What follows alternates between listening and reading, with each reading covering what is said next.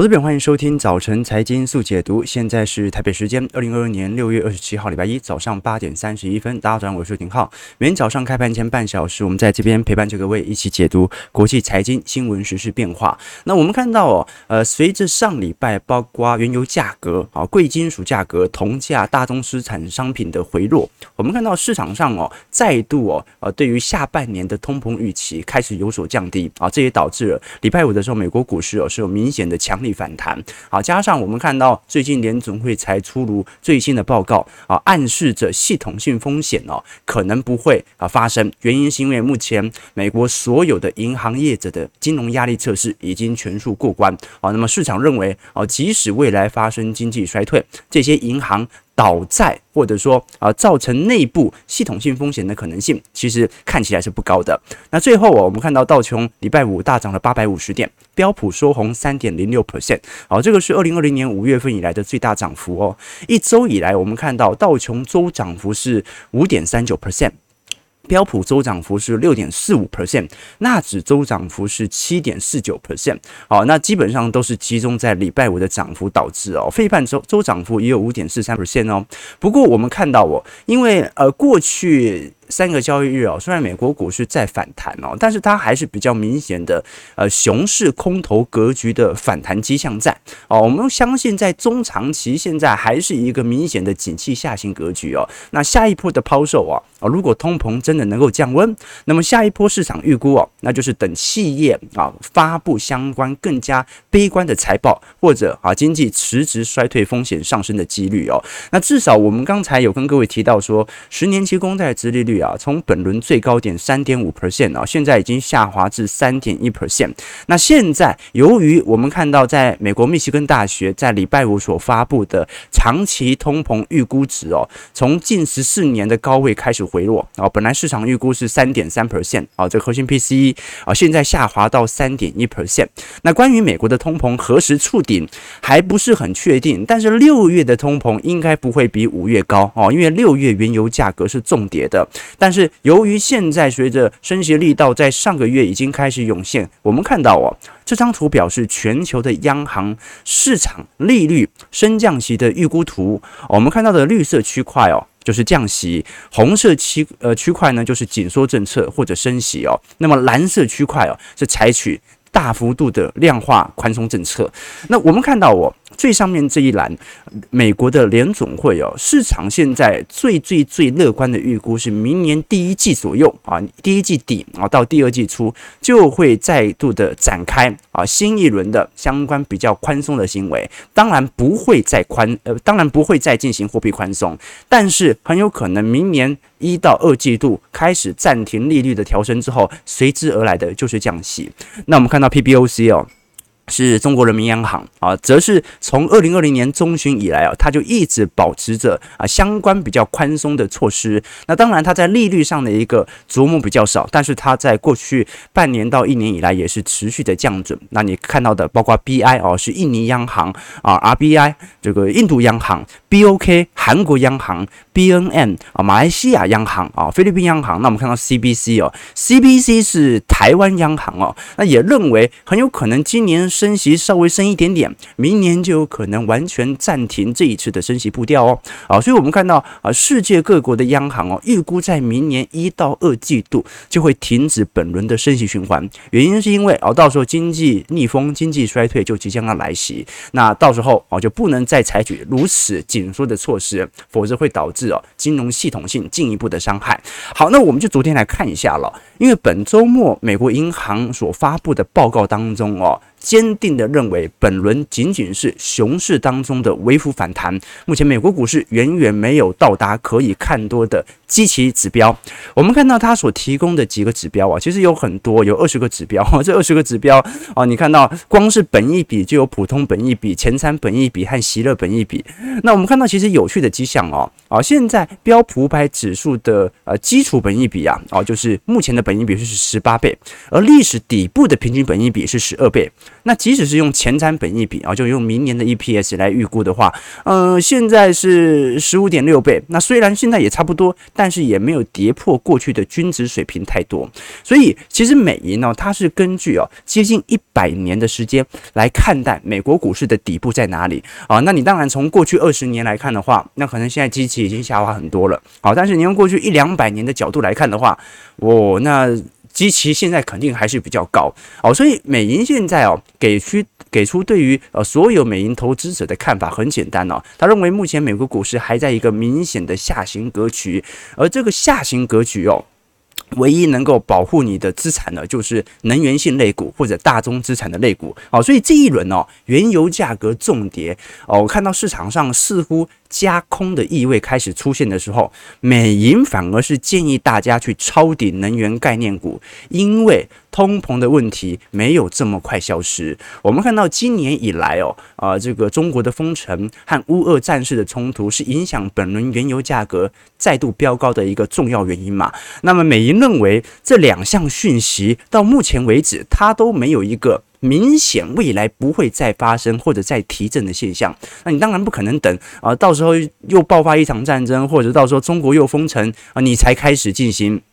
相关的这个呃操作。你一定是趁现在认为能源价格有回档啊，多头趋势不变的情况进行抄底啊。所以呃，美银哦，现在几乎。加入了高盛的行列哈，这高盛也是在过去两年做大宗资产出名的哦。高盛真的是呃，在所有投行的投资部位当中表现的算是蛮蛮优良的一家投行哦。原因是因为它从二一年的中旬就停止对于美国股市持续的建仓，反而开始陆续的出清股票。而在二一年下半年呢、供应链问题刚开始的时候，就全面性的做多大宗资产。好，那一直到现在为止，高盛都认为年底的目标价。啊，原油价格还是有可能会上两百块哦。好，所以这有趣的迹象。那我们先聊一下原油价格走势在近期的变化。我们看到西德州原油价格哦，虽然在呃礼拜五的时候稍微上涨三点二 percent，但是本轮的啊下滑力度也是蛮大的哦。我们看到五月份之所以通膨再起啊，原因是因为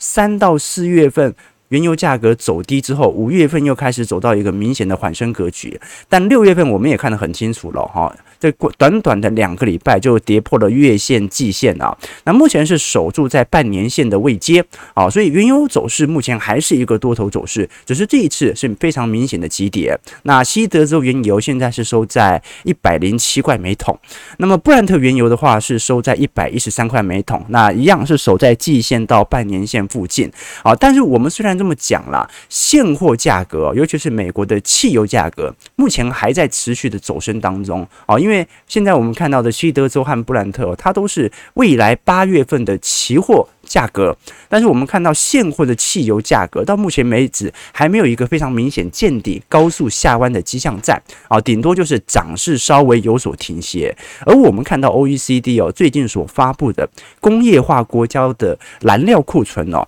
其实从二零二零年中旬以来就在不断的走低当中哦，那它其实就形成了一个问题哦，就是说我们现在看到原油价格的走跌不来自于库存量的升高哦。怎么说呢？就正常来讲哦，你石油的库存越来越多，就代表着你有很多油没卖出去嘛。那到时候原油价格就会下跌。那你如果库存越来越少，仓库里面都没油，那当然大家就会想要疯狂的囤油，原油价格就会高升。哦，那即使这一波原油价格开始回跌，但是美国的原油库存量到目前为止都没有升高的迹象在哦。原因就是因为大部分的。这些页岩油商到目前为止都不愿意开始大幅度的进行开采，原因是因为所有的油商都知道明年经济逆风就要来，那谁也不想要在 景气好的时候开始扩厂，然后进行这个。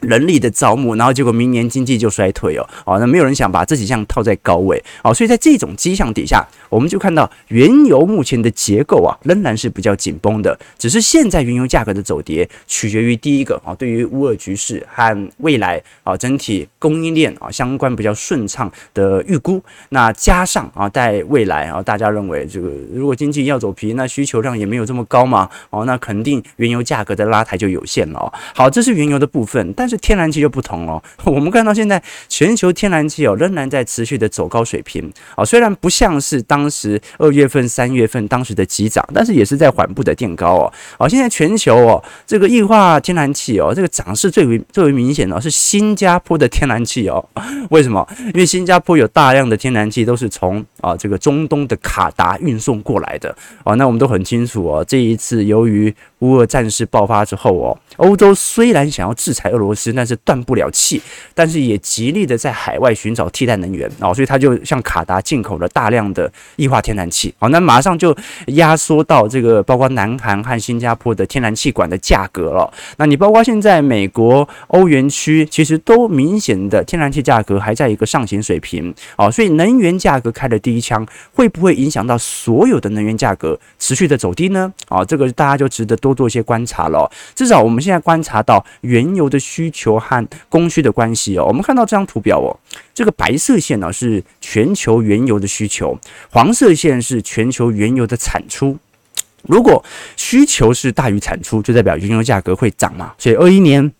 原油价格持续在高涨，可是最新的研究已经。表明了，在二二年，由于下半年全球经济的走皮哦，这基本上今年年底的时候，原油的需求量会比原油的产出量少哦哦，所以现在其实就是在反映经济走皮对于原油价格需求的下滑，值得大家来多做一些留意啊。那至于哦原油价格，我们对于下半年的走势预估哦，我们也在啊前天的听友会来跟各位做一些报告了，我们就看一下吧啊这个。针对很多资产来做一些推演和分析哦，不可能全对啊，但都有我的理由在啊，所以到时候，我觉得投资好玩的就是这样子哦，就是我们在呃财经节目啊，然后跟不管是政论节目啊、政治节目啊，或者谈话节目，最大的不同就在于哦，这个财经节目啊很难啊，就是。一定会有一定的时间检视你所说的话是正确还是错误。那政论节目就不一定了，你可能正确也可能错误啊，那无从判断啊，因为它没有一个标准啊。但是做投资。绩效就是你的判断标准，对不对？好，我们就到时候过了一个季度来做一些观察吧。好，那我们继续往下看，另外一个通膨的重要因子哦，是美国的房租价格哦。这个近期哦，影响到全美民怨再度拉高，就是来自于住房难。我们很清楚，美国的房价在上个礼拜有一点见顶下滑的迹象，但是租金价格没有跌啊，哦，租金价格仍然持续在走高当中哦。现在哦，我们看到房价在全美。当中哦，涨幅最为高的啊是迈阿密，我们看到第一名哦，在四月份以来的整体价格的涨幅哦啊是有四成，那第二名是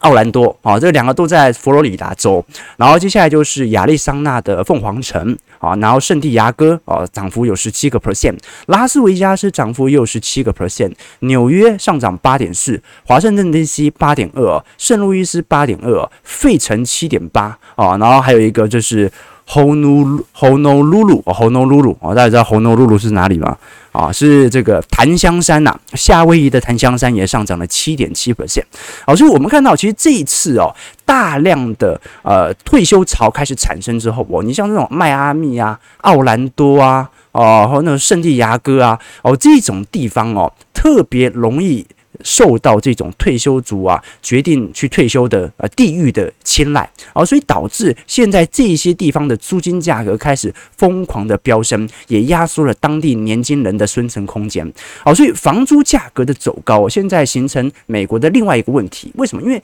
目前呃，像美国的 CPI，它的统计哦，通膨率也不是用房价来统计哦，在这个。居住这一块，它也是用租金来进行统计。那么租金价格的居高不下，它就有可能形成对于服务部门的通膨的拉抬。那当然了，你说现在对于 CPI 最重要的权重还是能源和食品嘛？好，但是如果租金价格居高不下，它就会产生数据的脱节，让民众的反感更为明显。我们举个例子哦，最近我才看到一篇文章哦，说这是台湾某小学的网站哦，公告了营养午餐涨了四块钱。那么这一次我们看到，我会议记录载明过去一年厂商所提供的食材涨幅啊，我是觉得，哎，真的有涨这么多吗？哦，好像有涨这么多，但是涨了四成会不会太多啊？怎么说呢？我们看到啊，这个水果价格涨幅是两成四，而且是今年二月份的实质物价啊，鸡肉价格也涨了两成二。猪肉价格今年涨了一成九，板豆腐涨了四成六，哦，这个应该可以理解啊，因为黄豆价格的确在过去两年是水涨船高，蛋品价格上涨二十五 percent，好，鸭肉丁上涨一百四，渔业啊鱼类也上涨了三成八，蔬菜价格上涨一成二，哦，所以我们看到食材的平均涨幅哦。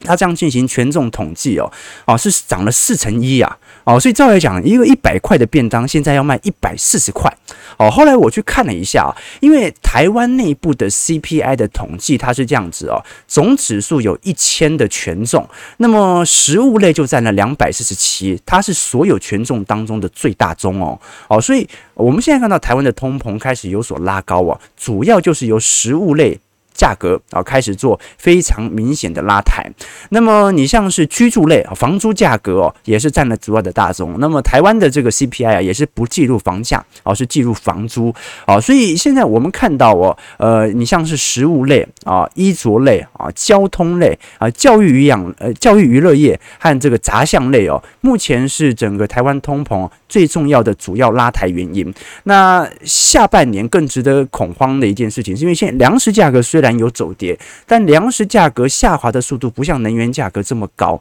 我们看到，在整个新兴市场的经济体当中哦，服务应该讲。食物 CPI 占整个通膨因子的权重都在陆续的升高当中，所以现在亚洲国家大部分的通膨都不是能源引起的，大部分都是食物价格。由于东亚国家具有大量的进口食物所造成内部的通膨，哦，那这就跟海外有一点差距喽。我们看一张图表，这张图表啊是你的食物价格占了你的。总薪资或者你的总花费有大概多少个 percent？我们看到美国人哦，其实你花在总消费上只仅仅占了大概五到七个 percent，英国也是大概七到八个 percent 哦。但是我们看到像是这个中国啊，就已经上升到二十一个 percent，日本上升到十四个 percent，印度甚至到三成。好，所以。新兴市场国家或者亚洲国家花在食物上的比例远远高于发达市场国家，这就导致了接下来下半年的农粮荒对于亚洲国家新兴市场的冲击来得更为剧烈了。好，我们看一下美国股市周四的表现。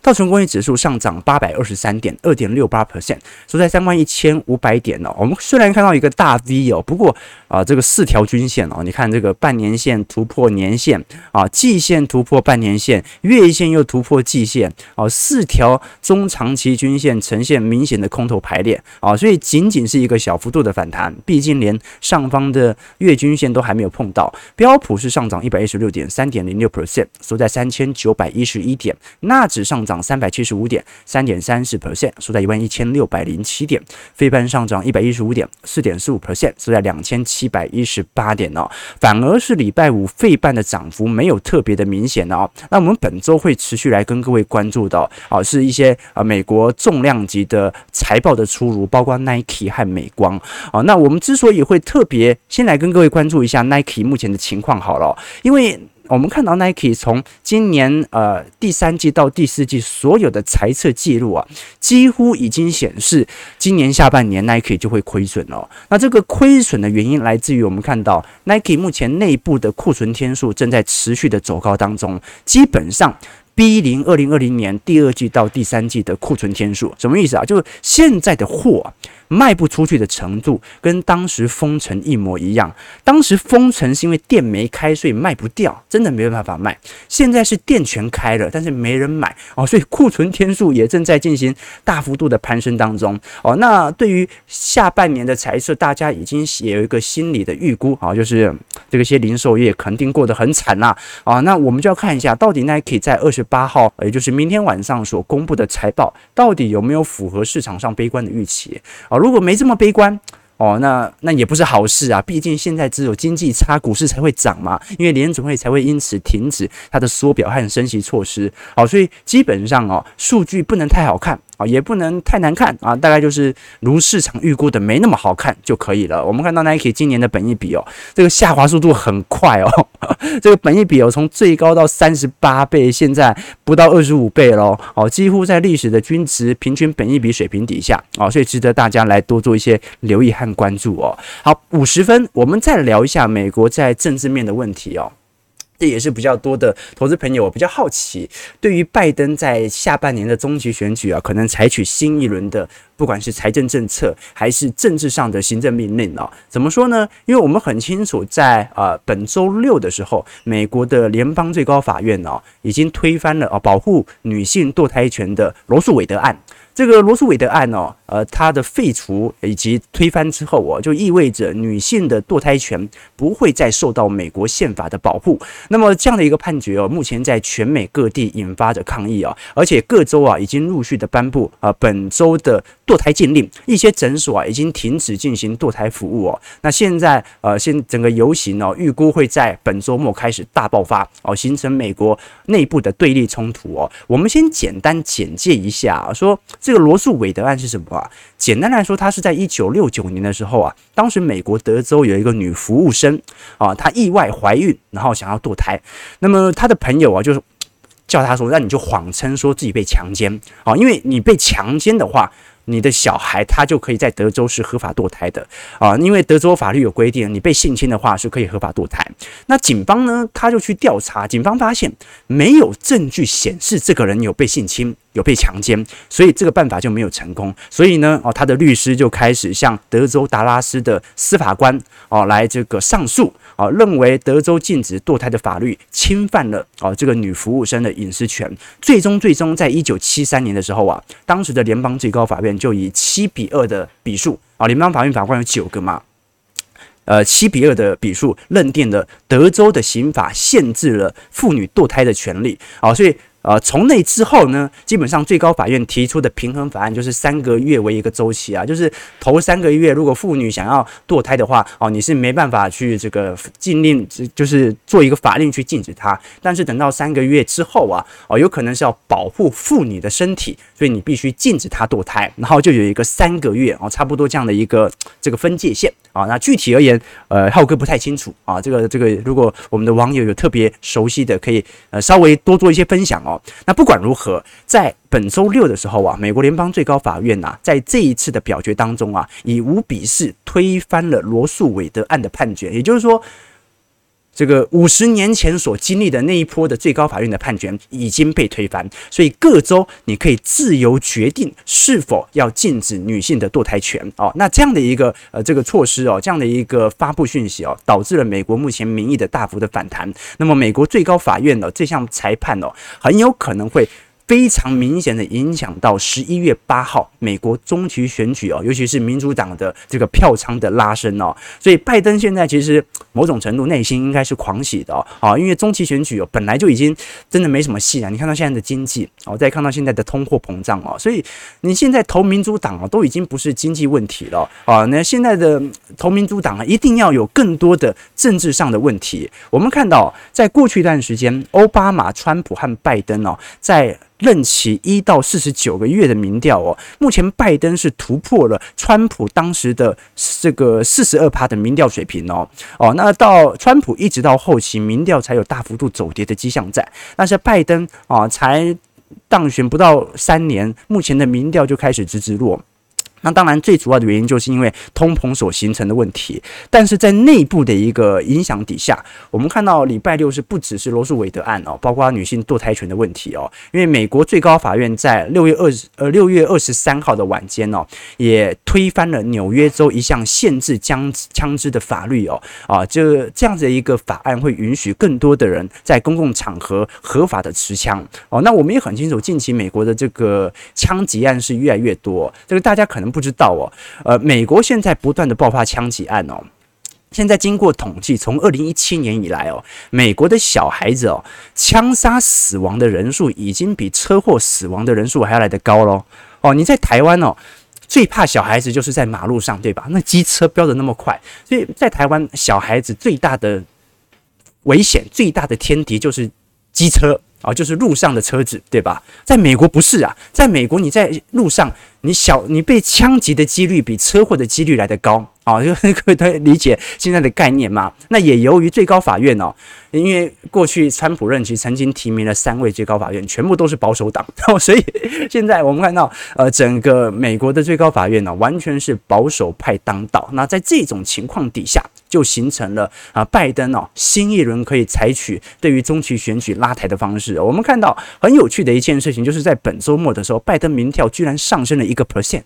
你看那个原油的这个这个汽油的现货价格也没有跌，美国的通膨居高不下，房租价格持续的创新高，迈阿密租金价格涨幅有四成，哎，结果拜登的民调居然在周末上涨了一个 percent，那是什么原因？什么原因呢？啊，反而是啊这一次的美国的最高法院呢啊稍微对他的民调。啊，有了一个明显的拉抬作用啊，所以这值得大家来多做一些留意和关注哦。在下半年的选群啊，如果民主党有胜算，如果完全没胜算，那可能真的摆烂；如果有一点胜算啊，那有没有可能采取更新一轮的财政政策，或者配合联总会的宽松力度，在下半年进行推出？好，我们看一下台北股市的变化。好，台股在六月中旬大跌超过八百点以后哦，上周我们看到哦，整体的下杀力度再度。放大哦，一周以来跌幅跌点是三百三十七点，周线连三黑，呃，最低点来到一万五千一百零二点哦，这个是去年二月份以来的新低啊，累计六月已经跌掉了两千九百一十五点哦。那我们看到整个断头卖压陆续的出现，不过今天会适度的反弹啊，因为礼拜五美国股市系统单呃的买盘力道会在今天台北股市涌现，我看到台指期现在上涨一百八十点左右啊。那在整个第三季的行情，目前大多数。我们看到法人哦是比较中性看待了哦，因为我们还没有看到台厂有大规模的呃释放对于下半年悲观的讯息哦。你看到不管是这个旺宏的无名球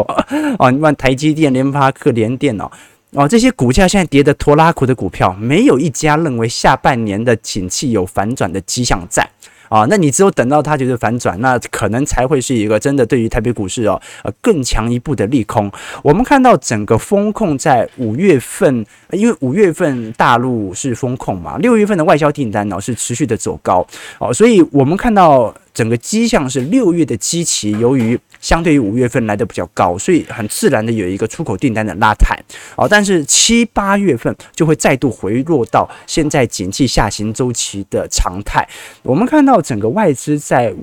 这个台指期的买卖超的变化啊，明显还是大多数的空单正在进行布局。那么小台多空比的部分呢，一样是多单哦，所以这次土洋对坐的情形是非常猛烈的。那上礼拜外资的卖压力道哦，仍然是集中在一些重要权值股，你像联电、哦中钢、阳明啊、国泰台湾五 G Plus、日月光、元大金，元大金明天还除息呢。哦，看起来填息的可能性哦，稍微稍微下降了一点点哦。那你像上礼拜联电和联发科的除息哦，全部贴息，而且当天重跌哦。哦，那包括现在市场预估哦，手机库存在全球大概有三千万只哦，对于零组件的供应商也形成压力哦。那市场有传出哦，哦，就联发科目前没有发布任何的新闻稿，但是许多内部的分析师已经发布说，联发科内部的资料已经下修对于第三季的投片量。并且放缓对于新晶片的投片速度，啊，不过联发科到目前为止都没有回应这样的一个言论啊，并且重申啊。全年的成长展望没有改变的，观众朋友，这个美国的 GDP 都下调一个 percent 啊，联发科还没有改变对于今年全球的成长展望，哦，这就很有趣了哦。所以你看到很多人这个很多股价虽然没有，哎，很多这个讯息虽然没有传出，但是股价已经做了一个先行反应了。好，八点五十九分，我们最后来看一下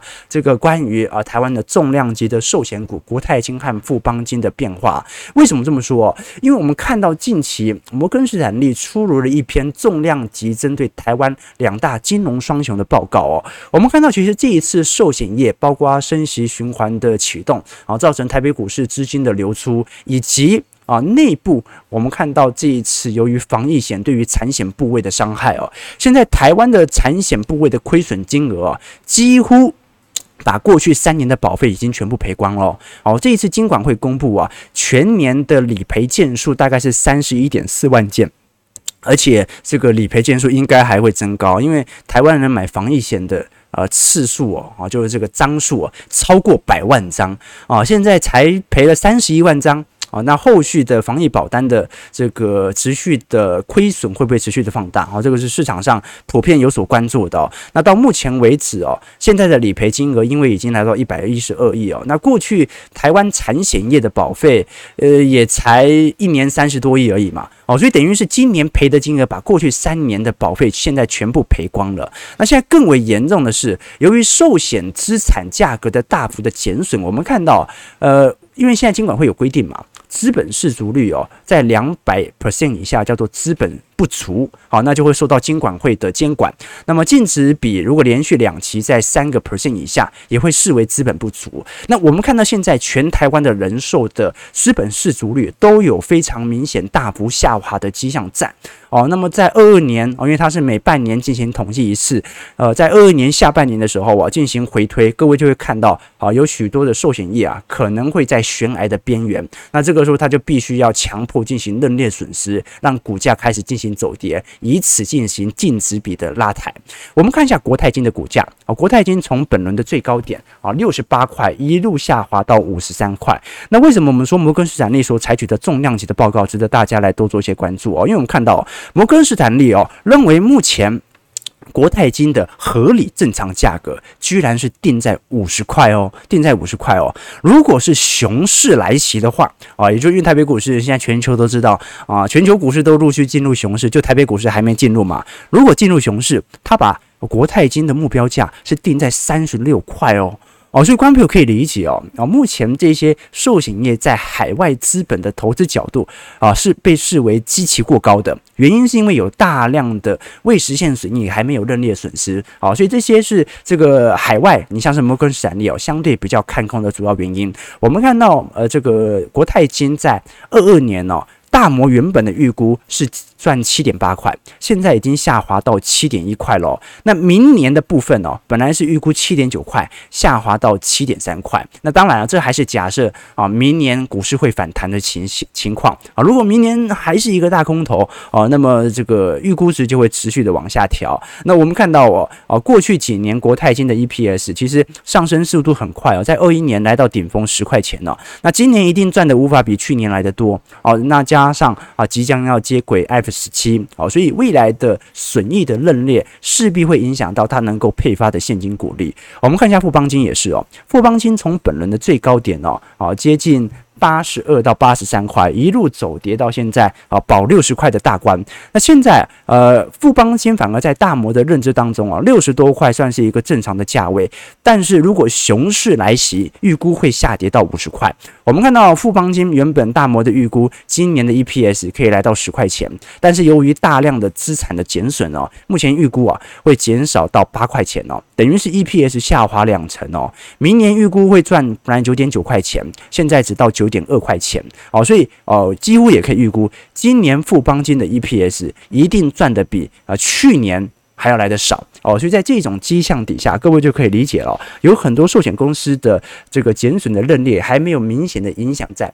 全面性的反映在股价身上。那当然有没有可能有没有可能外资骗人，故意出这种报告让你把呃手上的金融股卖掉，让他接也是有可能的哦。所以如果你是有本身自身的存股规划，当然不用担心股价上的变动啊。但是如果啊你是针对短期的行情资产啊，尤其呃认为目前的金融股的趋势不太明朗的话，也可以多留意一下哦，一些最近外资所针对金融股所采取新一轮的报告。好，我们看到台北股市上涨二百一十二点。